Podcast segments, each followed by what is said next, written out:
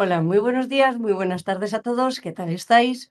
Estamos ya acabando el año y no podíamos acabar el año sin poder, sin, sin por fin poder traer a mi querido invitado de hoy, que es nada más ni nada menos que Germán. Hola Germán, ¿qué tal? ¿Cómo estás? Pues con esa presentación que acabas de decir, feliz. En realidad no he dicho nada, si te fijas. He hecho como una de, de un prompt sencillo de ChatGPT, ¿no? Donde pones algo muy genérico que te suelta algo muy, muy lleno de paja, ¿no? Pues hecho Sí, algo pero similar. pero a cariño, y eso el cariño Por no lo tiene supuesto. ChatGPT, ¿eh? Y eso se No, nota. por supuesto, sí, lo suyo es fingido.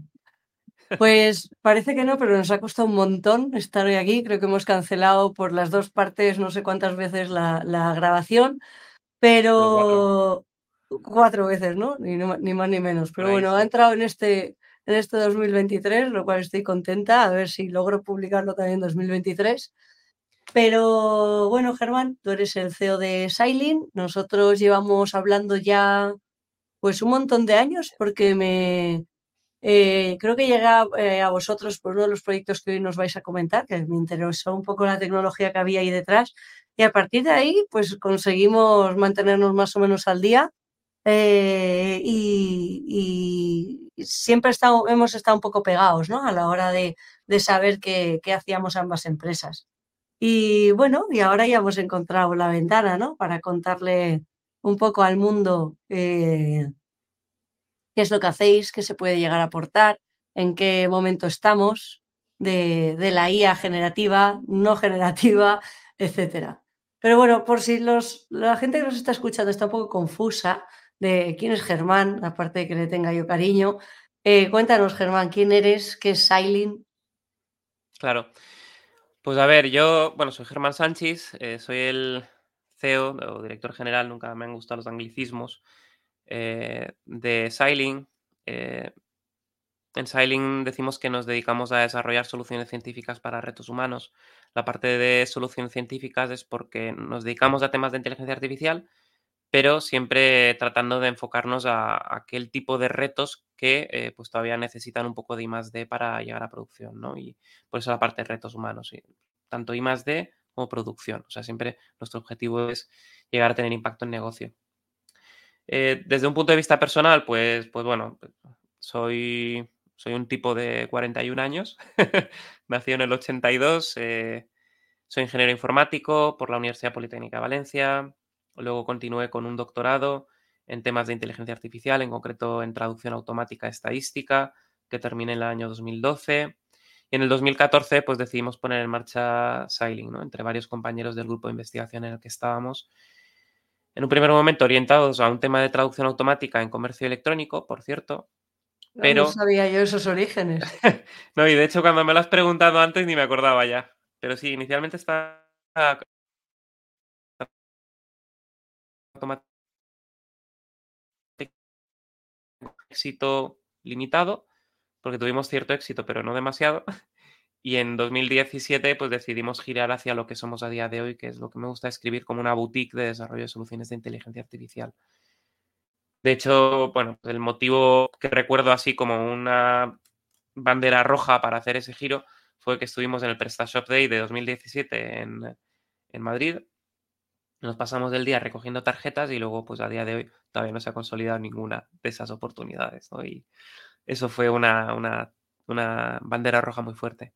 Y bueno, pues básicamente eso. Llevo a día de hoy casi 20 años trabajando en el campo de la inteligencia artificial, desde que empecé a interesarme por el campo eh, durante la carrera. Yo acabé la carrera en el año 2005. Eh, y bueno, pues a día de hoy, eh, socio fundador de Sailing, me mantengo actualizado también, pues primera porque mi perfil es muy técnico, ¿no? Entonces es algo que me interesa y luego también porque, pues bueno, intento estar de revisor en conferencias de inteligencia artificial de primer nivel, conferencias científicas, para pues mantenerme un poco en la cresta de la ola. Soy también experto eh, por la Comisión Europea para la evaluación de propuestas y proyectos de financiación de la Comisión Europea. Es decir, intento mantenerme un poco en, en la cresta de la ola porque me gusta y porque, y porque creo que estamos además viviendo una época muy interesante, ¿no? Y, y es una época interesante en la, que, en la que estar vivo y verlo. Claro, y luego al final, eh, yo creo que va un poco siempre implícito o debería ir implícito, ¿no? En, ciertos perfiles como el tuyo, empresas como la tuya, eh, esa curiosidad de, de, estar al día, ¿no? Porque si no, al final si, si lo que haces es tecnología, implementar tecnología, ¿no? Esas soluciones para ayudar a ciertos... Si no te he entendido mal, al final es poner eh, una tecnología, una solución tecnológica a un reto que tiene, eh, que hay humano, ¿no? De hasta aquí llego y no sé cómo seguir, pero no quiero seguir invirtiendo tiempo aquí, por así decirlo, eh, que va a aportar valor en algún momento, ¿no? Entonces, o estás a la última o, o tienes las patas cortas, ¿no? Entiendo. Claro, sí, efectivamente. Y además me encanta, como lo has dicho, curiosidad, porque eh, precisamente la curiosidad está entre uno de los, de los valores de, de ¿no? O sea, cuando le hacemos una presentación a un empleado nuevo, uno de los primeros valores que hay en, el listado es curiosidad. Curiosidad, por, por, supuesto, por la tecnología, por entender qué es lo que está sucediendo, por comprender lo que la, última ola, pero me atrevería a decir que también curiosidad en general, ¿eh? curiosidad por las personas, porque al final, y esto no tiene nada que ver con inteligencia artificial, pero al final una cosa que he descubierto con, con el tiempo es que todo el mundo me puede aportar cosas, ¿no? O sea, y, es curiosidad por, por, lo que está sucediendo. Pero sí, efectivamente, nuestro, nuestro foco de negocio es coger tecnologías que, que, a lo mejor todavía no están del todo maduras, madurarlas y, y, con ellas resolver retos que, que se les plantean a las empresas. Y es, pues, es interesante esa parte de, descubrimiento, pero también esa parte de ver el impacto que tienen las soluciones una vez desplegadas, ¿no? Y es algo que cuando estábamos en la universidad, porque antes tanto mi socio como yo éramos investigadores académicos, era algo que no teníamos oportunidad de ver, ese impacto, ese mm. realmente decir, ostras, es que he transformado la forma en la que trabaja esta organización. Eso es muy bonito de ver también. Eso te iba a decir, que tiene que ser muy enriquecedor, ¿no? Y, tendrá una parte también seria de frustración, ¿no? al final, cuando se experimenta con gaseosa, no sabes exactamente qué es lo que va a salir y para tener éxitos hay que haber pasado por fracasos, ¿no? Y iterar, iterar, iterar. Eh, aún sabiendo pues que te quedan por delante una, buena lista de fracasos, más los que ya llevas, pues, pues también tiene, tiene su, ejercicio, ¿no? Que hay que hacer a nivel mental y a nivel de todo, colocarlo correctamente. Desde, luego, sí. Eh, como tú dices, o sea, eh, pegarnos contra la pared, pues nos hemos pegado muchas veces. Hemos visto, hemos visto cosas que, de las cuales hemos aprendido, o quiero pensar que hemos aprendido, y que nos han permitido evolucionar. Al final, pues no, no han pasado, bueno, Sailing la, la, fundamos en el año 2014, o sea, el año que viene hace 10 años, eh, algo habremos aprendido por el camino, ¿no? Quiero pensar. Algo, habrá, algo habremos atesorado de lecciones aprendidas. Y, seguro que nos quedan fracasos por delante, seguro. Eso sería, sería ingenuo pensar lo contrario, ¿no? Pero, pero bueno, yo creo que desde la perspectiva de, de que aprendiendo pues nos podemos seguir mejorando, pues, pues yo creo que, no voy a decir que bienvenidos los fracasos, porque sería algo un poco, un poco atrevido que decir, pero en todo caso, pues, pues va a ser interesante también. Mm. Al final, bienvenido el aprendizaje que sacas de, los errores, ¿no? Efectivamente. Mm. Y que nos permite también en, otros casos tener éxito, ¿no? Eh, si pienso en cómo trabajábamos hace pues tan solo cinco años a cómo trabajamos ahora, han cambiado muchas cosas y yo creo que para bien. Y, y también mm. quiero pensar, y es lo que estoy viendo también en, en, el mercado, ¿no? Que los clientes con los que trabajamos, pues al final también aprecian esas lecciones aprendidas. Y si no lo aprecian de forma explícita, sí que veo que les permite pues, ser más competitivos en sus mercados, en ocasiones incluso posicionarse como líderes en, sus sectores, ¿no? Y, una de esas primeras lecciones es lo que tú has dicho, es ese insistir, iterar, repetir, eh, asumir que, bueno, que la resiliencia, resiliencia es yo creo que una de las herramientas más importantes a la hora de trabajar con inteligencia artificial. Mm. Desde luego. Vale. Eh, y ya no es solo que hayáis sobre, ya digo hayáis, porque al final los que lleváis eh, varios años metidos en la inteligencia artificial también habéis vivido muchos inviernos, ¿no? De la inteligencia artificial, porque ahora es más sencillo en el sentido de que está de moda, eh, pero bueno, creo que las habéis pasado un poco, no os a decir canutas, eh, y que efectivamente ha habido que, que, resilir, ¿no? Si eso está bien dicho, no estoy muy segura, ha habido que resistir mucho, ¿no? A, pues a, oleadas, viene, va, inviernos, etcétera. A mí me gustaría saber cómo estás viviendo un poco toda la oleada em, cómo estás recibiendo todo este aire nuevo, ¿no? Que ha venido de poner la IA de moda, porque al final los ha democratizado y se ha puesto de moda, ¿no? Está en boca de todo el mundo. Y en líneas generales, eso, ¿cómo, cómo la estás viviendo desde este año a esta parte? Que es cuando ha habido todo el, el boom. Pues la verdad que es lo que decía antes, o sea, me parece una época emocionante en la que estar vivo. Em, hablaba el otro día con mi tutor de tesis, de tesis doctoral, que es un señor catedrático de casi 70 años, que lleva trabajando en el campo de la inteligencia artificial 40 años ya. 40 años es un montón.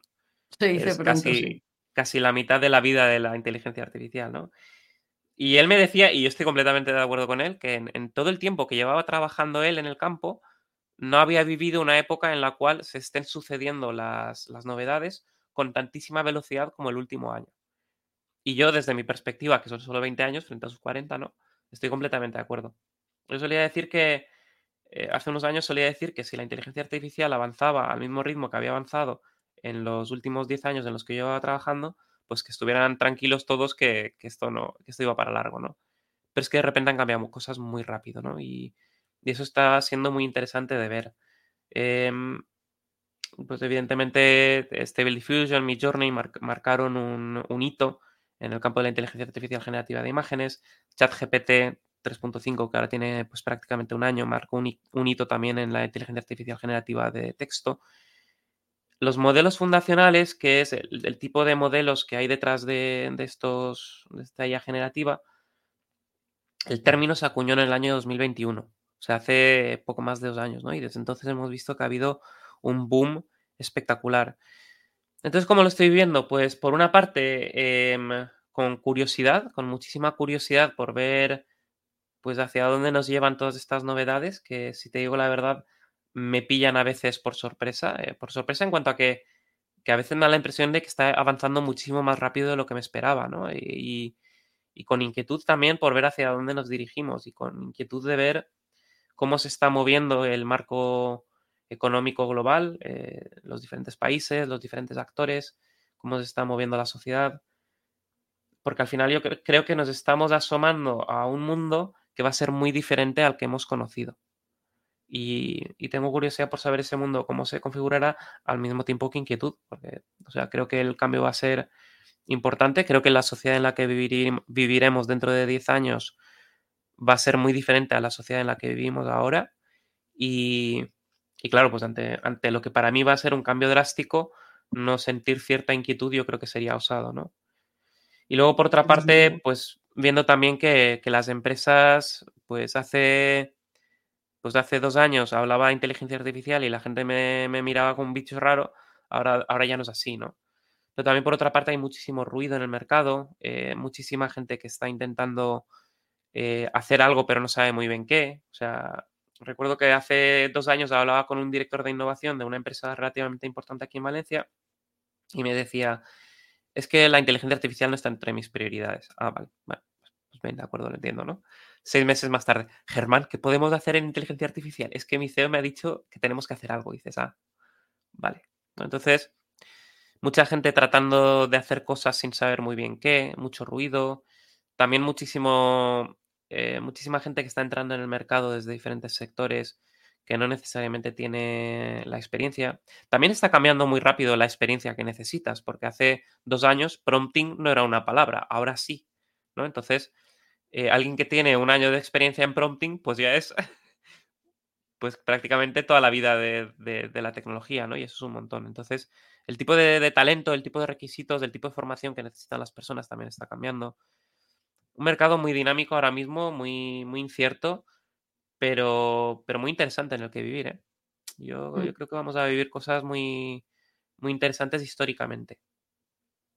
Está claro que, marca una, una, base muy diferente a, eh, a nivel tecnológico y a nivel de cómo nos vamos a relacionar y la base que vamos a poder hacer eh, humanamente hablando, ¿no? en cuanto a nuestra propia evolución y aprendizaje, descubrimientos, etcétera, que, yo también tengo la sensación de que le pone otra marcha.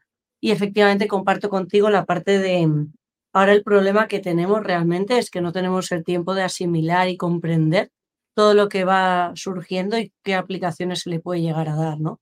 Y si no vamos a ir más rápido es por, por esta capacidad, porque, porque mm, tecnológicamente a lo mejor estamos preparados para una serie de cosas, pero hasta que logramos, logremos a nivel individual y a nivel eh, grupal absorber un poco todo esto, pues bueno, llevará, llevará su proceso, ¿no? Siempre las, estos cambios son más lentos de lo que, de lo que parece que pueden llegar a ser. Igualmente, por, por ir bajando a tierra, eh, me gustaría que nos compartieses un poco algunos de los proyectos más relevantes que nos quieras comentar. ¿De dónde habéis aplicado la IA eh, artificial, o sea, la inteligencia artificial en ciertos proyectos de e-commerce, por ejemplo, donde hayas dicho, joder, pues aquí hizo un cambio sustancial al negocio porque la aplicamos de esta forma y, resultó un éxito, ¿no? Bueno, pues, pues a ver, el caso que más me gusta contar es el caso de Micolet.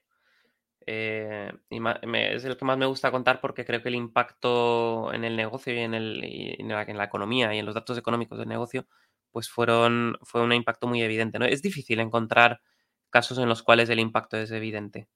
Es difícil. En este caso es evidente porque, bueno, eh, Micolete es un comercio electrónico de ropa de segunda mano. Se dedican, pues, básicamente a recibir prendas usadas por parte de, pues, por, parte de, diferentes personas, de, inicialmente mujeres, ahora creo que también tiene sección hombres, y reciben esa ropa y la ponen a la venta, ¿no? Es decir, que pues si tú buscando en tu, em, en tu armario ves un montón de ropa que no usas, pues coges, la metes en una caja, se la envías a ellos y ellos se dedican a venderla a través de internet inicialmente, ahora también tienen tiendas físicas.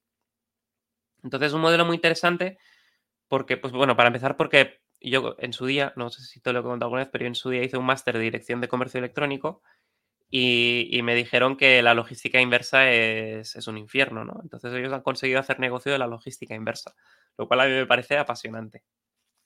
Entonces, eh, bueno, es un modelo de negocio muy interesante, eh, a la par que, pues muy alineado con la sostenibilidad a día de hoy, que, estamos todos concienciados de que es muy importante. Entonces, básicamente, pues eh, uno de los problemas que tenían en aquel momento era que en el momento que reciben una de esas cajas con ropa, tienen que hacerle una foto a cada una de esas prendas eh, retocar esa foto para, pues, para que esté más apetecible para su venta y ponerla en, el comercio electrónico. ¿no? Ellos hacen las fotos en estudio. Pero, eh, pues bueno, no deja de ser un fondo de estudio, no deja de ser pues unas determinadas condiciones. Entonces, ellos cuentan, de hecho, que, al principio retocaban ellos mismos. El, CEO retocaba las fotos a mano al principio, cuando, cuando empezaron. O sea, las, mil primeras fotos que retocaron las retocó el CEO a mano, ¿no? Y luego se dio cuenta de que eso no podía escalarlo a mano.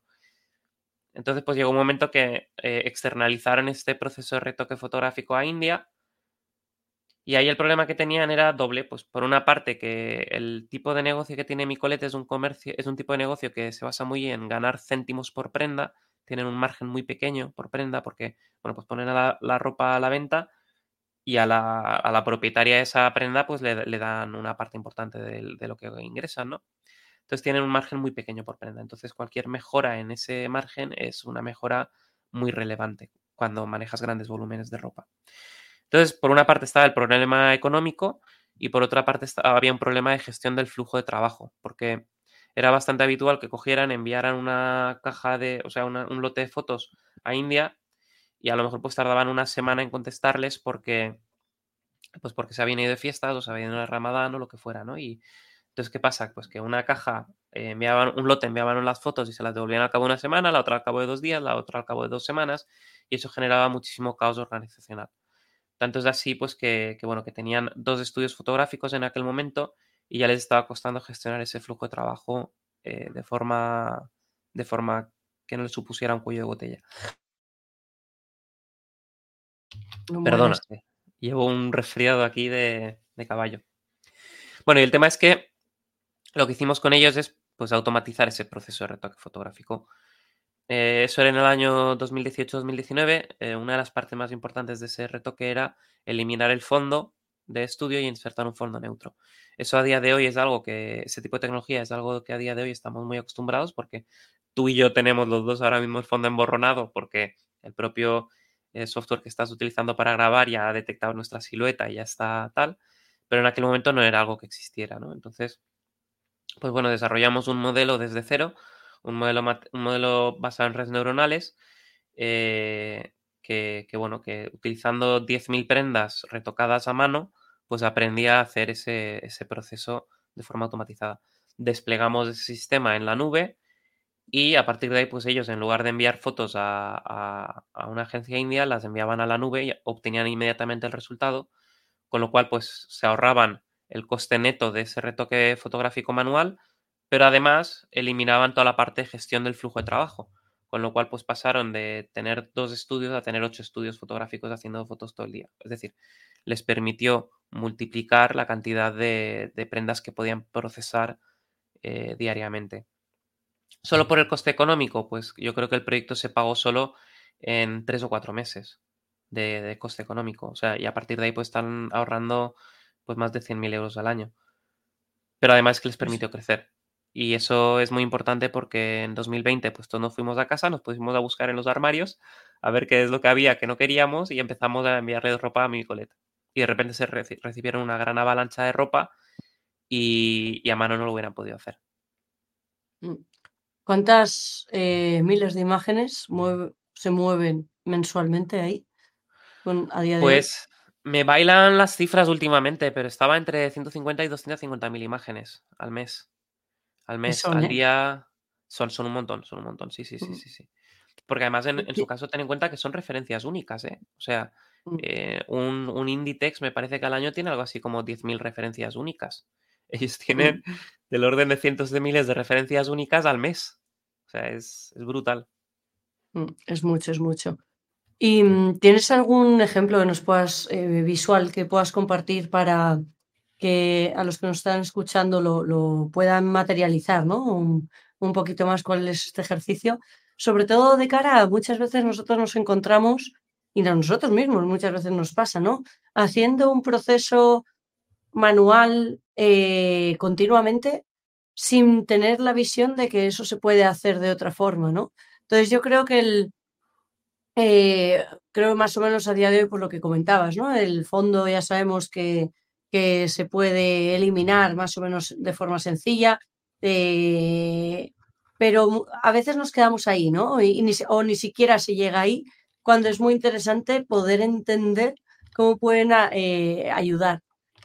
Eh, comentabas que cuando desarrollasteis esta tecnología hace unos años tuvisteis que hacer un entrenamiento de unas 10.000 imágenes, has dicho, que necesitasteis, pero a día de hoy creo que no es tan costoso, ¿no? Eh, la parte técnica para poder eh, preparar la máquina que haya que preparar aquí para poder hacer este, este desarrollo. Entonces creo que es muy interesante que puedas comentarnos también sobre esto. Sí, correcto. Pues mira, voy a compartir pantalla rápidamente porque voy a sacar esto de esto que te voy a contar, lo voy a sacar de una presentación que hice el otro día. Me voy a poner la pantalla, esto en pantalla completa y así quien nos esté viendo lo verá mejor. Se ve, ¿no? ¿Verdad? Sí, se ve. Vale, pues mira, esta es la primera versión que desarrollamos en el año 2019, que estaba basada en un tipo de red neuronal que se llama UNET, que bueno, pues puede o no ser interesante para quien nos escucha, ¿no? Pero por, dejar eso ahí. Era un, tipo de red neuronal que en aquel momento se estaba utilizando mucho en el ámbito médico para, eh, pues precisamente, trabajar con imagen médica, ¿no? Y, bueno, pues vimos, después de intentar diferentes aproximaciones, eh, algunas basadas en redes neuronales y otras basadas en otro tipo de, de, tecnología, pues encontramos esta UNET y dijimos, bueno, pues esto tiene buena pinta, ¿no? Porque al final en una UNED lo que tienes es en la entrada una imagen y en la salida otra imagen. Y lo que hace por el camino, pues es convertir una imagen a otra. Entonces nosotros lo que hicimos es entrenar un sistema que en base a una imagen original lo que hacía era predecir la máscara eh, que iba a tener esa imagen, es decir, predecir qué parte de la imagen debía ser transparente y qué parte de la imagen debía ser opaca. El resultado pues lo tienes aquí abajo, ¿no? La cuestión es que esto nos costó, eh, pues necesitamos 10.000 imágenes supervisadas por parte de Micolet, eh, que pues básicamente para ellos no costaba mucho de producir, pero lo que sí que costaba de producir era 10.000 imágenes bien procesadas, o sea, muy limpias, porque desde el momento en el que no estaban muy limpias, pues ya empezábamos a meter ruido en el sistema y empezaba a haber problemas, ¿no? Creo que tuvimos un primer prototipo con 3.000 imágenes, pero el, sistema final era con 10.000 y aún así, pues bueno, ves que aquí abre algunos huecos en este pendiente, que dicho sea de paso, esta imagen a mí me parece tremendo que fuera capaz de hacer esto, ¿no? Porque vemos que el fondo es relativamente ruidoso, lo que son, lo que es el, la etiqueta está al pendiente, pues también es difícil. O sea, yo diría que incluso para un retocador humano esto no es trivial, ¿no? Y, hemos visto varios casos en los cuales no es trivial. Y a partir de aquí, pues, entrenamos este sistema que nos costó, pues, al final, 3-4 meses de trabajo de I más D, al final, de probar diferentes aproximaciones, probar con la UNED, probar a ver si con 3000 funcionaba, no funciona, ahora ajusta estos parámetros, etcétera. Nos costó 3-4 meses y al final llegamos a un sistema que es el que tienen en producción ahora mismo. Que, pues bueno, por ejemplo, no sé si voy a poder navegar por la página web de Micolet porque sí. Pues bueno, por ejemplo, este sistema eh, es el que está en producción ahora mismo en Micolet y vemos que tiene algunos artefactos, diría, ¿no? Vemos que el borde no es del todo limpio, tiene ahí algunos, algunos dientes y esto, pues, eh, básicamente entiendo que este sistema es el nuestro por esos dientes. Aquí tenemos también esos dientes en, el, costado. Aquí se pierde un poco algunas cosas. Y esto es porque para, para desarrollar este sistema, con esta UNED y con los datos que teníamos en aquel momento, el problema que teníamos era que, era bastante habitual que abriera huecos como este que, vemos aquí, ¿no? Este hueco aquí dentro. Entonces, para que no abriera esos huecos, lo que hacíamos era escalar la imagen hacia abajo. Bueno, escalar la, sí, escalar la imagen hacia abajo, generar la, la, máscara con un escalado inferior a la imagen y luego reescalarla para, para que, que diera la imagen original, ¿no? Y fruto de ese desescalado y rescalado es cuando salen estos artefactos que vemos aquí, esos, esos dientes que vemos en algunos sitios. Pues bueno, esto era la forma con la que conseguimos desarrollar el sistema en el año 2019 y, yo creo que fue un buen resultado. Dime, dime. Sí, por justificar un poco a quien nos estés eh, viendo, al final puede parecer que estas imágenes eh, pues no son profesionales o no tienen el acabado que a todos nos gustaría que, tuviese, ¿no? incluso probablemente a, propio Micolet, en el sentido de que no son las imágenes eh, al uso que estamos acostumbrados a ver, pero tenemos que entender aquí el modelo de negocio. Al final es una tienda de segunda mano donde puedes volver a poner eh, otra vez, porfa, el, el artículo en... Estamos hablando de que esto vale 4,99 y es único, es decir, lo vendes, es esta prenda la que vendes y ya está, fin. No es que tengas eh, el almacén lleno de, esta, de, este producto y puedas venderlo, entonces tienes un margen más elevado, ¿no? Son prendas únicas donde el esfuerzo que se le puede meter a la imagen es bastante menor que cuando, pues cuando se trata de un negocio de, prendas de segunda mano que cuando es de, primera mano. Simplemente para quien no, no, hubiese caído y no entendiese el porqué de las calidades de las, de las fotografías, en el fondo es intencionado realista, diría, de, lo que se puede llegar a, ver, ¿no? Claro, sí, de, muy buena puntualización. Es que hay que entender el modo de negocio. Es que sobre 4,99 euros, igual el margen de beneficio que tienen aquí son 10 o 20 céntimos. Entonces, claro, poner a una persona a retocar esto a mano eh, y hacerlo A retocar y a fotografiar y a fotografiar eh, sin tanta prisa como probablemente eh, se, fotografía aquí, ¿no? Es decir, con más mimo a la colocación pues entonces el margen se tiraría a la, a Claro, hay que tener en cuenta que, eh, o sea, hablando con, Chema, que es el, director de operaciones de Micolet, uno de los socios, me dice, no, es que en los estudios fotográficos eso es la guerra. De ahí van, poner una prenda, hacer una foto, poner otra prenda, hacer una foto, y van, pero, pero vamos, a, a, tope, ¿no? Eh, saca cuentas, ¿no? Ocho estudios fotográficos 250.000 imágenes, eh, esos son 125.000 prendas porque cada imagen tiene dos, o sea, cada prenda tiene dos imágenes. 125.000 prendas en 30, en, 20 días que puede tener un, mes laboral, eso son 6.000 prendas por día, me parece, algo así, mm. aproximado. A lo mejor estamos hablando de 1.000 prendas por estudio al día. O sea, mm. son muchas prendas, ¿eh? Son muchas prendas. Desde luego que sí. Vale, pues síguenos contando. Eh, Sí. eh, comentabas que esto se hizo en 2019 y el cómo sería ahora, no sé si te ibas Sí. a meter a esa parte. Sí, me iba a meter a eso, sí. Em, pues, pues bueno, en 2019 pues la tecnología era la que era, estábamos en el estado en el que estábamos y evidentemente desde 2019 hasta 2023 ha cambiado mucho. Entonces cuando recientemente eh, Chema de Micolet me dijo, oye, mira, tenemos unas cuantas imágenes más, ¿puedes reentrenar el modelo? Y yo, pues mira, Chema, puedo reentrenar el modelo, pero es que seguramente esto ya no lo haré así. Y reentrenar el modelo seguramente me cueste lo mismo que eh, empezar desde cero, porque la tecnología que hay a día de hoy, con lo que comentaba antes de modelos fundacionales, pues es muy superior a la que había cuando empezamos en 2019, ¿no? Entonces, pues bueno, a día de hoy esta es la versión que estamos desplegando ahora mismo, que para ser una prenda blanca está muy, muy bien.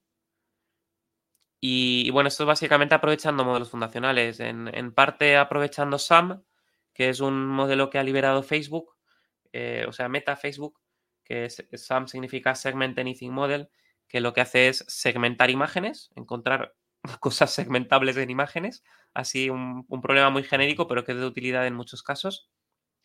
Y, y aprovechando también otro modelo de detección Esto, de... esto quiere decir que, que puedes eh, detectar dónde está la prenda, dónde está la percha, qué es el fondo y segmentar, ¿no? Clasificar el contenido de, cada imagen.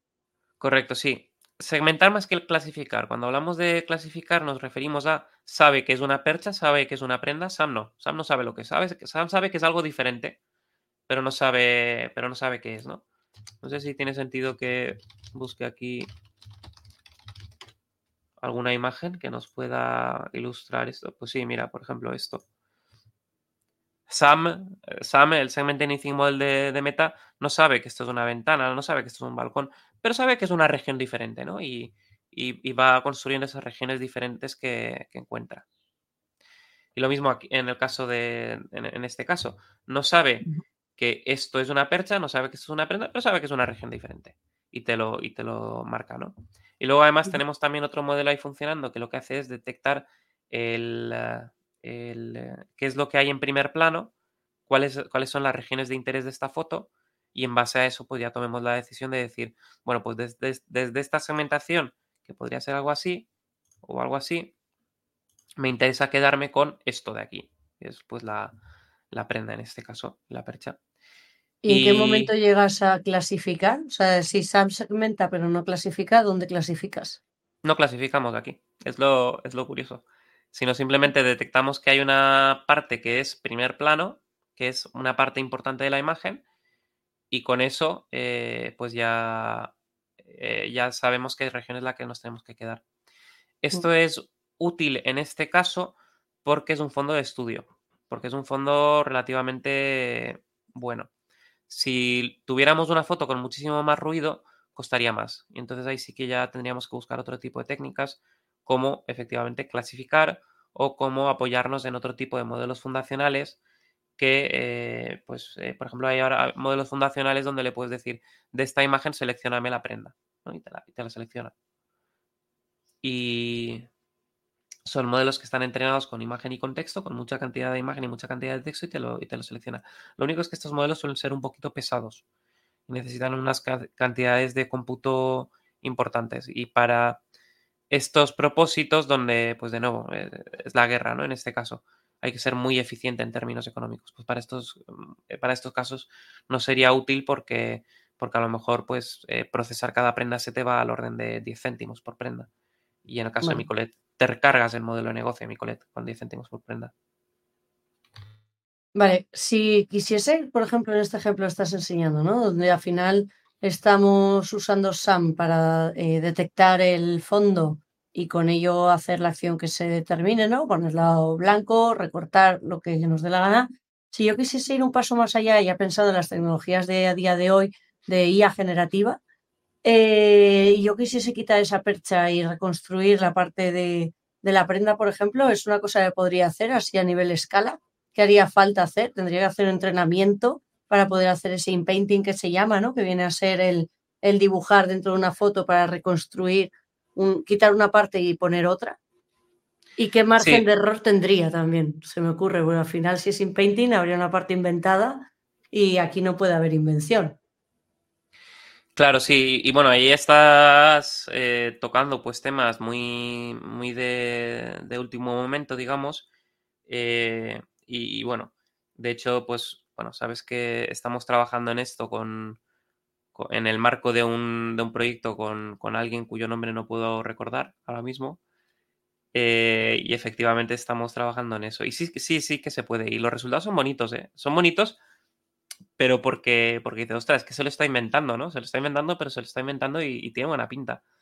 Creo que no te podía enseñar ninguna imagen porque, porque estaría infringiendo alguna NDA que otro, pero, pero los resultados son chulos, sí. Y básicamente lo que hace es eso, es eliminar la percha y en esas partes de la percha que están eh, ocluyendo o que están por delante de la prenda, pues podemos meter ese, ese inpainting que, que, rellena esos trozos, ¿no? Y eso, pues bueno, la, la parte de eliminar la percha es con, eh, pues con SAM también, entendiendo qué parte es la percha y qué parte es la, la prenda, con eso podemos quitar la percha. Y luego con, con IA generativa de, de, imágenes, que puede ser, eh, pues no sé muy bien ahora en eh, qué modelo estábamos utilizando ahí, no me acuerdo, pero básicamente sí se puede hacer ese inpainting y los, y los resultados son, son chulos, sí. Mm. Antes hablamos... No, no funciona siempre, evidentemente, eh, pero, pero bueno, es, es, así. Antes hablamos, bueno, entiendo que hay una gran importancia, ¿no? De, en, eh, de los grandes liberando tecnología tipo Meta con SAM para justamente poder eh, hacer esto, o por ejemplo, entiendo eh, Stable Diffusion para poder hacer esta parte de, de, de IA generativa si se quisiese, ¿no? Te quería preguntar, y ya cambiando así un poco de, de tercio, ¿qué, ¿qué, tan importante es para todo este desarrollo esa liberación de los modelos y en qué, en qué es lo que más trabajáis? Porque hemos hablado bastante de SAM, eh, pero no sé si también Stable Diffusion tiráis bastante de ahí o tendríais intención de tirar en el caso de desarrollar esta parte generativa y no sé si algún otro. Sí, hemos utilizado Stable Diffusion en, varias, en varios casos. De hecho, esto lo tengo aquí. Eh, a ver, bueno, busco otra cosa mientras. Eh, hemos, hemos, utilizado Stable Diffusion en, en, en, varias ocasiones. Uno de los problemas que tiene Stable Diffusion, como, como ya sabrás tú también, es que, eh, que es difícil conseguir que respete determinadas cosas, ¿no? Eso está progresando muy bien, pero eh, seguimos viendo problemas de cara a decir, bueno, pues mira, yo quiero esta zapatilla en, en, otra posición, ¿no? Y de repente, en vez de tener un logo de Adidas, tiene un logo de Nike.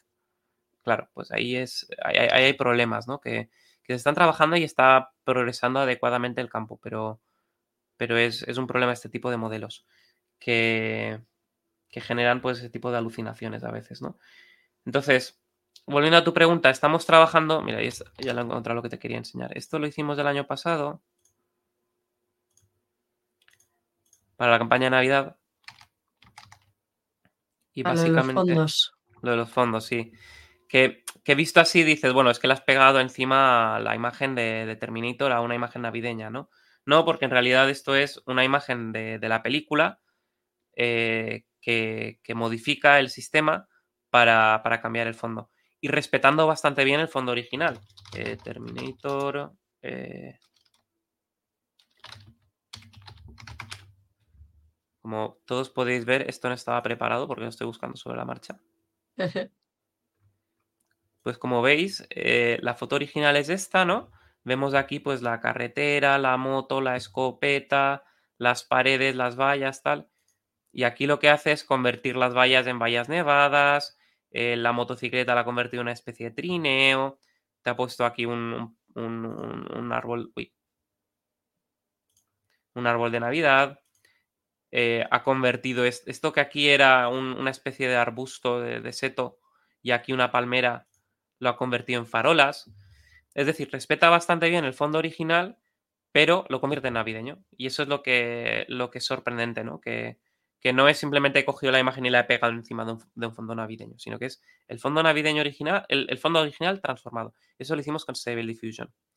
Pero para que respetara la, imagen principal, pues había también algo muy similar a lo que he contado en el caso de, del segundo, del tema de SAM y todo esto de detectar qué es la parte que hay en primer plano aquí, que es la, persona, ¿no? La, persona con la moto, bueno, la persona en este caso, detectar eso, eso lo conservamos, generamos un fondo navideño para todo lo demás y encima aquí sí pegamos lo que es la lo que es el, Terminator con, con, el niño, que no me acuerdo su nombre, pero básicamente eso, ¿no? Entonces, pues bueno, ahí son cosas que estamos haciendo con, eh, con, Stable Diffusion también. Y estamos haciendo alguna cosilla más. Pero sobre todo estamos viendo ahora mucho trabajo en torno a grandes modelos de lenguaje, que es, pues bueno, ChatGPT y todo este tipo de sistemas de inteligencia artificial. Está habiendo muchísimo trabajo, en parte porque muchos de los procesos que todo el mundo tiene, todas las empresas tienen como, como, pues como organizaciones, hay muchos procesos que son en base a texto, ¿no? Eh, si tú escribes una propuesta comercial, la escribes en texto. También te una foto, pero la, escribes en texto.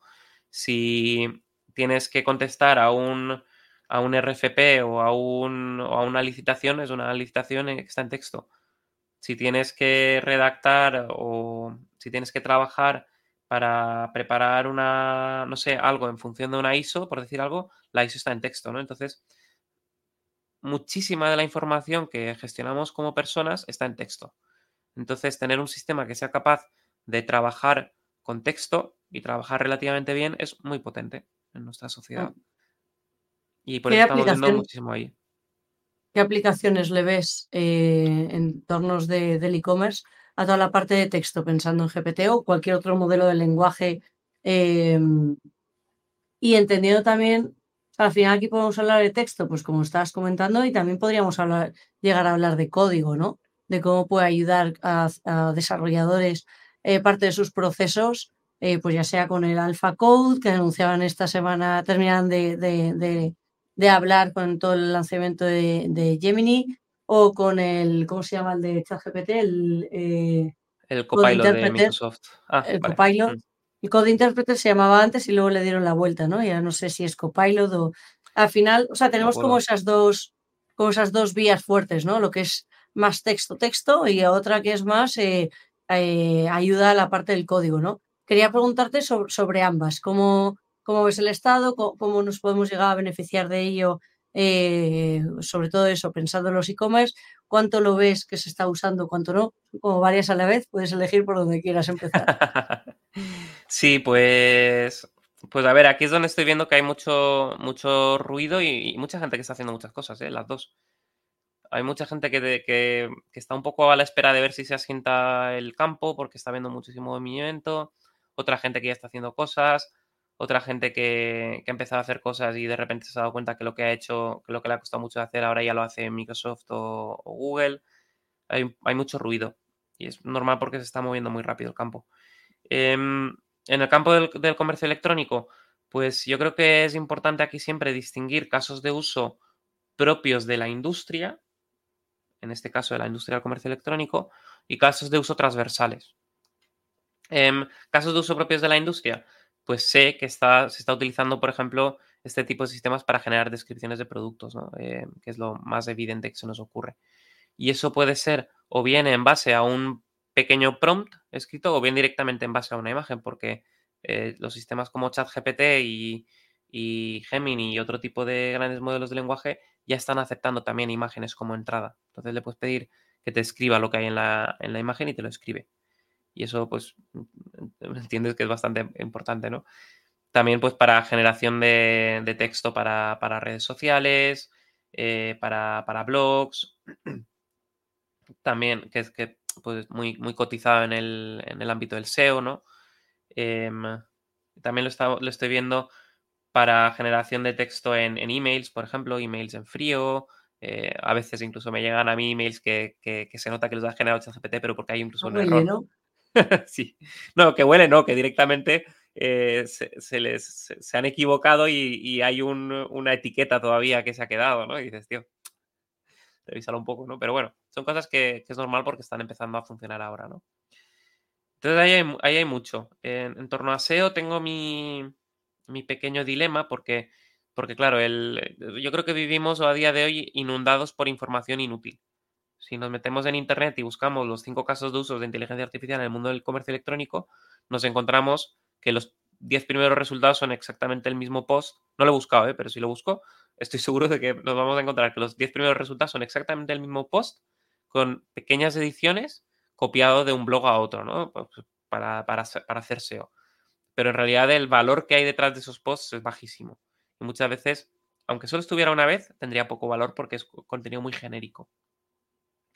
Entonces, ¿qué pasa? Que ¿Esto por qué sucede? Pues porque el SEO es importante, como todos sabemos, para el comercio electrónico. Y entonces hay un aliciente para, generar contenido, aunque, aunque sea contenido de baja calidad, porque al final el, eh, lo que estamos buscando es mejorar el posicionamiento en Google, no, no, que alguien, no que sea de interés para nadie. Entonces hay un aliciente ahí fuerte. Y además también eh, generar contenido es barato, porque genera contenido, pues yo qué sé, genera contenido gente con salarios muy mal pagados, etcétera, ¿no? Claro, si ahora nos metemos en un entorno en el cual generar contenido es casi gratis a través de ChatGPT, pues esa, ese, ese aluvión de contenido de baja calidad o de bajo valor añadido, lo único que puede hacer es dispararse y aumentar. ¿Eso qué significa? Pues para mí significa que llegará un momento en el cual el SEO dejará de ser útil para nadie, ni tan siquiera para Google, porque estaremos básicamente inundados de contenidos inútiles. Y, ese será un momento en el cual pues, Google tendrá un problema porque su modelo de negocio zozobrará y, y todo, el, todo el concepto de SEO que hemos vivido en, estos últimos 15 años, 15, 20 años, pues también empezará a ser un problema, ¿no? Entonces, pues bueno, la generación de, texto para este tipo de fines la estoy viendo que, sí que está teniendo mucho tirón y tiene sentido, pero yo creo que llegará un momento en el cual dejará de tener sentido. Y luego, si, si hablo Sí. Si me permites aquí, yo aquí estoy en parte de acuerdo y en parte no. La, o sea, creo que el SEO siempre va a ser necesario, siempre lo vamos a necesitar para poder lograr encontrar aquello que estamos buscando. Eh, y efectivamente creo que hay una, o sea, que, Internet está lleno de paja, se sabe, o sea, no es, eh, está lleno de paja y cada vez eh, tendrá mucho más paja, pero justamente cuando estemos absolutamente lleno de pajas, cogerá mucho más valor todavía el contenido de, calidad, ¿no? Y una de las cosas por las que se diferencia Google frente a otras es que le busca la utilidad. Entonces, ya, ya se buscará la forma, eh, Google o, los grandes que sean, de, lograr, mm, digamos, eh, penalizar la paja, que en el fondo ya lo hace, ¿eh? pero penalizar todavía más la paja para poder enseñar mejor los resultados, ¿no? Entonces, en esa parte, eh, sí, no, comparto, eh, comparto, ¿no? Pero bueno, entiendo que al final, eh, a donde vas es en, ahora es tan fácil generar que se puede llegar a generar mm, con, el presupuesto de antes o incluso menor todavía más contenido y a lo mejor cumplir la papeleta que a corto se está, se está buscando, ¿no? Y que eso pueda tener un efecto perjudicial para el usuario final o para todos nosotros que estamos, bueno, pues usando eh, estos buscadores día a día. Pero has dicho una cosa muy interesante, me gustaría indagar. Eh, lo, decías un poco al principio y me lo has recordado ahora con lo que decías, es que es muy difícil encontrar en qué puede ayudar la IA, ¿no? Esto lo comentabas al principio cuando eh, comentabas, oye, de los casos donde puedo contar de Micolet, pero es difícil dar con un Micolet, ¿no? Con un caso tan, tan concreto. Y dentro de que no quiero que volvamos a la parte de imagen, porque hemos estado hablando bastante ahí, sí que me gustaría esto, ¿no? De cómo podemos llegar a detectar las empresas, los e-commerce, esos casos, ya sea con el texto, ya sea con tal, para poder decir aquí puede brillar y aquí no, ¿no? Y no sé si aquí abro otro melón que no habías terminado de cerrar el anterior, que también te dejo la oportunidad de que lo cierres.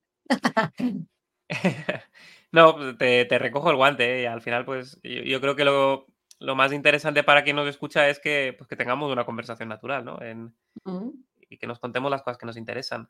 Em, además, me encanta lo que me acabas de decir, porque me acabas de poner en bandeja que haga un pitch aquí y no, no lo sabes, pero, pero sí. Porque de hecho, eh, descubrir dónde puede ayudar la inteligencia artificial a una empresa es difícil, es muy difícil. Cuando decía antes que es difícil tener casos de éxito como el de Micolet, me, refiero a, me refería a que es difícil tener métricas que evidencien que el caso de éxito ha sido un éxito hay muy pocas ocasiones en las cuales eso se consigue, ¿no? Porque de normal tener métricas es difícil. Pero Pero bueno, volviendo a lo que estabas comentando ahora, entender dónde le puede ayudar a una empresa la inteligencia artificial también es complicado. Y de hecho, ahí es la parte del pitch que decía, y es que nosotros precisamente trabajamos con lo que llamamos un programa de transformación corporativa con inteligencia artificial, que es un programa orientado precisamente a descubrir los nichos de oportunidad para implantar inteligencia artificial en el seno de una empresa. ¿Por qué? Pues porque, mira, yo llevo, como ya sabes, como ya he dicho antes, llevamos casi 10 años trabajando en Sailing, casi 6, 7 años trabajando en modo desarrolladores de inteligencia artificial. Y aunque a día de hoy dices inteligencia artificial y se te vuelve todo el mundo, y todo el mundo dice, perdona, ¿qué has dicho? Se interesa, hace seis años te aseguro que no era así. Entonces, decías inteligencia artificial y la gente decía, a mí me da igual, ¿no? Y, no te escuchaban. Entonces, ¿por qué? Pues porque al final lo que tienes que hablar es de negocio. Y eso siempre es así, ¿eh? con la tecnología. No puedes hablar de tecnología, tienes que hablar de negocio. Tienes que entender dónde le puedes ayudar a una empresa con, la tecnología que estás desarrollando. Y eso no, es, muy difícil de hacer y, esto también es un problema que tengo con muchos esquemas de innovación abierta que están muy de moda. Y es que proponen retos, ¿no? Y te, te encuentras un reto de, no sé, de un corporate que dice retos en sostenibilidad. Y dices, ah, vale, como no me lo te un poco, pues sostenibilidad es muy amplio, ¿no? Entonces, eh, en muchas ocasiones nos encontramos, los que trabajamos en este campo, haciendo lo que yo llamo lanzar chinchitas contra la pared. O sea, tú coges un montón de chinchitas, las lanzas con la pared, contra la pared y esperas que alguna se quede clavada. Es decir, coges un montón de casos de uso, de utilidad en una determinada industria, se los pones delante de las narices a una empresa y te dice, ya, pero es que a mí no me interesa yo, ya, ya lo sé que no te interesa. Porque a ti te interesa aquello que te aprieta a ti el zapato, ¿no?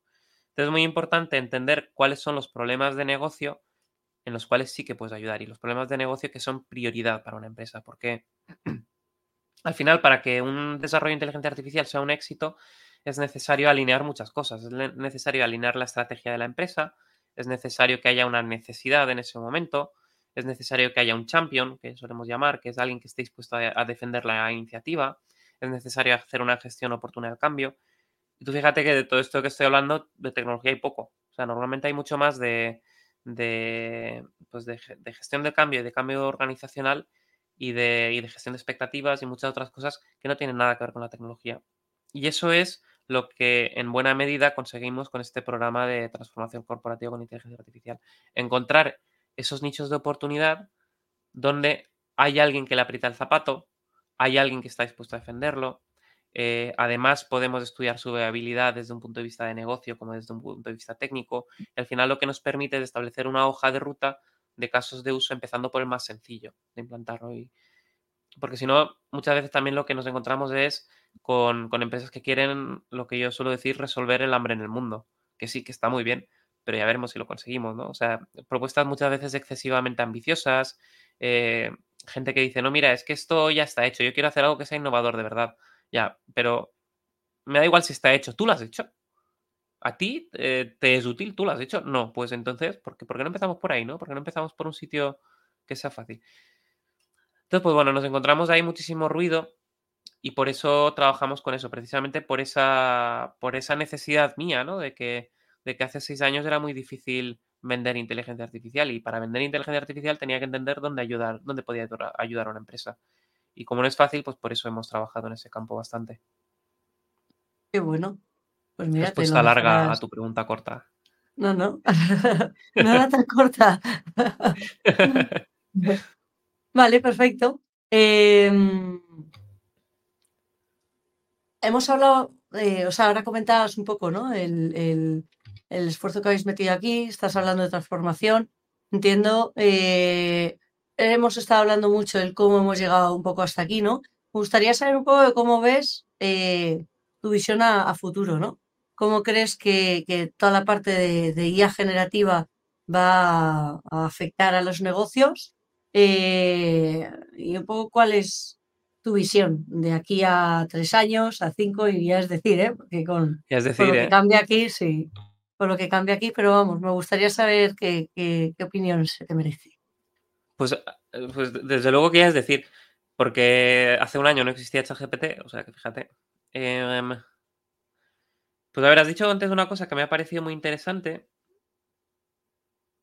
Y es que, eh, que, bueno, que el cambio tecnológico ha sucedido, pero la sociedad todavía no ha cambiado con esa tecnología, ¿no? Y, Eso es bastante verdad.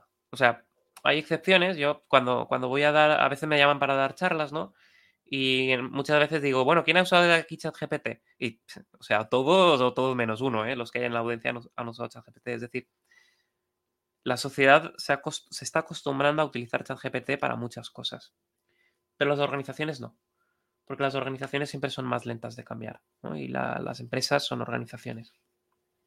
Entonces, lo que has dicho es muy interesante porque eh, la tecnología ya ha cambiado, pero, es, pero las organizaciones están tardando mucho más en reaccionar. Y es normal. Pero mientras no cambien las organizaciones, no terminará de cambiar la sociedad y por lo tanto la, la tecnología no terminará de tener impacto.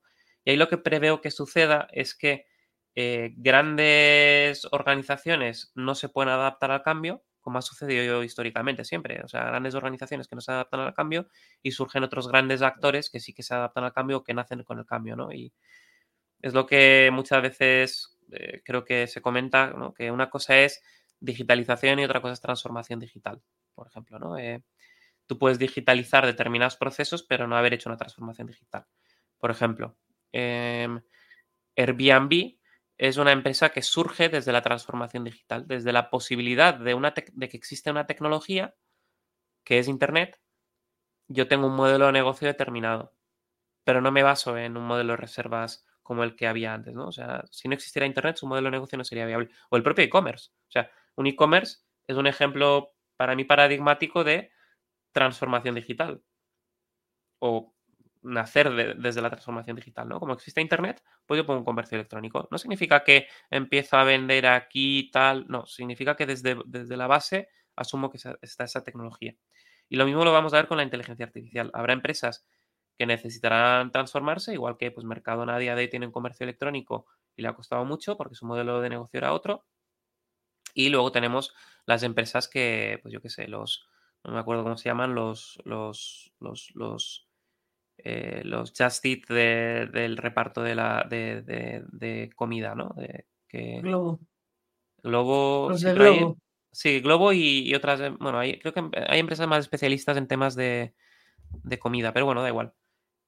Eh, pues, pues espero que pasen cosas parecidas con la inteligencia artificial. Empresas que les cuesta adaptarse y otras que, que nazcan con la inteligencia artificial en su, en su base. También suelo comentar que de las 10 empresas de mayor capitalización bursátil del mundo, 7 nacen con la inteligencia artificial en su seno a día de hoy.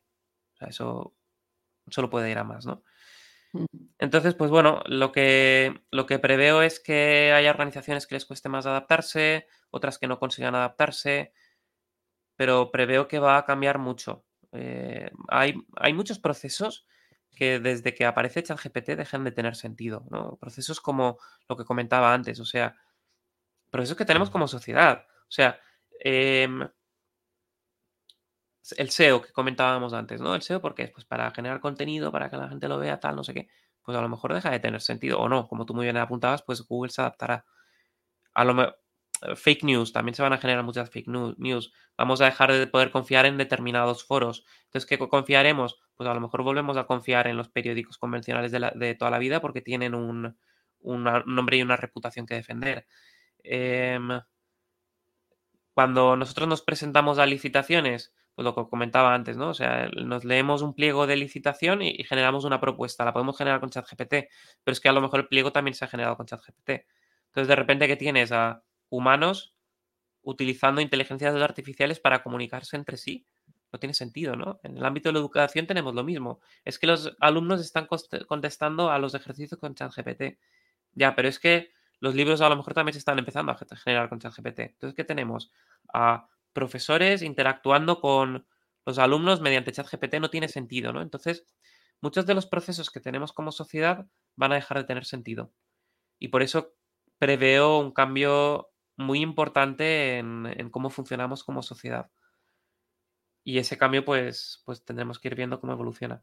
Hablábamos antes de Gemini, por ejemplo, que eh, pues, pues Gemini, algunos de los vídeos que han enseñado parece ser que al final son medio falsos o medio un poco trabajados a mano, pero vamos a llegar ahí. Quien no esté actualizado un poco es el modelo de, de lenguaje que ha soltado Google. Es como el GPT 4 de, Microsoft, de OpenAI, pues eh, con DeepMind y Google, eh, han soltado Gemini, ¿no? Que prometía, o sea, parecía que se posicionaba con una parte mejor que GPT porque resolvía vídeos, eh, aparte de las funcionalidades que ya tiene, que es multimodal, es decir, trabaja con imagen, trabaja con audio, trabaja con texto y parecía que también vídeo y se ha, resultado que, eso era un poco forzado y que, que en realidad no trabaja con vídeo, sino con, con fotos, en, con imágenes en secuencia, ¿no? Que era un poco el... Sí. Eh, lo que no, no ha molado mucho, ¿no? Del lanzamiento. Perdona, por coger un poco el contexto para quien estuviese... Perfecto. ¿eh? Sí, luego también había un vídeo por ahí que parece ser que, que, era muy impresionante. Bueno, había varios muy impresionantes y parece ser que tenían un poco de, de manubrio por detrás para, para, conseguir llegar a esos resultados, ¿no? Eh, pero la cuestión es que llegaremos ahí. A lo mejor no estamos ahí hoy, pero dentro de dos años seguramente sí, ¿no? Eh, vamos a llegar. Entonces, pues por ejemplo, uno de los vídeos era de, eh, pues le pegabas una imagen, una foto de unos ejercicios matemáticos y te decía dónde te habías equivocado. Y te decía por qué y te lo razonaba, ¿no? Eh, claro, eso redefine la forma en la que tenemos de trabajar, por ejemplo, los profesores eh, de repaso. A lo mejor, pues, en lugar de tener profesores de repaso, pues ChatGPT puede hacer ese trabajo. ChatGPT o un sistema equivalente. ¿eh? Y eso, pues, redefine cómo trabajamos en muchos ámbitos de nuestra sociedad. Y eso lo vamos a vivir. Lo vamos a vivir. Y, ya está ahí la tecnología. Eh, entonces, pues bueno, yo creo que vamos a vivir años muy interesantes por eso. Volviendo a una cosa que has comentado antes, que es que se me ha olvidado comentarlo, la parte de los modelos de software libre. Me parece súper importante también porque eh, Google en 2017 lanzó BERT, que es uno de los primeros grandes modelos de lenguaje que, se califican como tal. ¿no? BERT, eh, BERT. No, que no es lo mismo que BARD. Que no es lo mismo que BARD. BARD es, el, es el asistente conversacional. BERT es el primer gran modelo de lenguaje que lanzaron en 2017. Y, y, es el que dio el pistoletazo de salida a todo lo que ha venido después, ¿no? Y aquel modelo en aquel momento era software libre. GPT-1 GPT-2 eran software libre, GPT-3 ya no, GPT-4 tampoco. ¿Qué pasa? Que los modelos de software libre lo que han permitido es democratizar el acceso a la tecnología. Nosotros a día de hoy todavía utilizamos BERT para muchas cosas y hemos podido construir eh, soluciones de, inteligencia artificial para terceros apoyados en eso y soluciones muy eficientes, con lo cual han democratizado mucho el acceso a la tecnología. Pero si de repente empiezan a ser cerrados como Gemini como GPT-4 o como pues, algunos otros que están saliendo por ahí, pues ya no democratizan, sino que monopolizan. Y tiene sentido, porque al final, como yo estoy convencido de que ahora mismo se está rifando quién quiénes van a ser las grandes empresas del mundo de la inteligencia artificial. Igual que Google y Meta lo han sido en el mundo de, de Internet, pues ahora se van a forjar las siguientes grandes empresas del mundo de la inteligencia artificial. Y está claro que las, grandes empresas que han estado aquí presentes en los últimos 20 años en Internet, pues quieren tomar sus cartas, ¿no? Y, quieren, y quieren jugar sus bazas. Pero claro, creo que como sociedad estamos ante una tecnología que es muy potente y necesitamos asegurar de que, asegurarnos de que, de que sea democratizable y de que todo el mundo tenga acceso a ella. Desde luego. También para que tenga un impacto más, más homogéneo y más, y, más distribuido a través de la sociedad y de la, y de la economía. Mm. Genial, Germán. Oye, pues yo creo que le hemos sacado, hemos hecho aquí un buen repaso. No sé si hay alguna cosita más que se te haya quedado en el tintero que quieras eh, comentar ya por, por acabar. No, creo que hemos hablado de casi todo. Podríamos seguir hablando, pero yo creo que nos tiraríamos de aquí dos horas y aburriríamos hasta los lagartos. Ah, es mejor fasearlo eh, pero sí, estoy de acuerdo contigo. Al final, cuando encuentras temas comunes, ¿no? Es eh, una hora se pasa rápido. Y bueno, yo espero sobre todo eh, que para todos los que nos estéis escuchando, pues que os haya parecido interesante y que, pueda aportar valor, que, de esto va al final, todo esto, ¿no? Y mm, yo que esto lo hago para aprender, pues he aprendido, así que te, agradezco el rato, Germán. Y, aquí estás invitado siempre que quieras traernos eh, ya sea un Micole 2023 o cualquier otro proyecto en el que estéis que, que, mm, que sea interesante o a ver qué van lanzando los gigantes y que podamos ir comentando, ¿no? que, nos permitan a nosotros capas de desarrollo muy interesantes, ya sea para hacer eh, retoques automáticos, descripciones automáticas, arreglar el problema a la humanidad que sea. Sí, estamos en. La verdad que estamos también empezando algunas cosas que a mí. Yo siempre digo que los proyectos en los que estamos, a mí me gustaría trabajar en ellos con mis manos, ¿no? Pero a día de hoy ya no puedo. Pero algo, la verdad que estamos moviendo algunas cosas que, son muy chulas. Mm, así que ya hablamos de eso pues otro día. Eso es, nos las cuentas cuando se puedan contar. Sí. pues muchas gracias, Germán, por tu tiempo y, y, nos vemos en la siguiente. Y a todos los que nos estéis escuchando, pues hasta, hasta la siguiente y felices fiestas. Gracias a ti, Monse.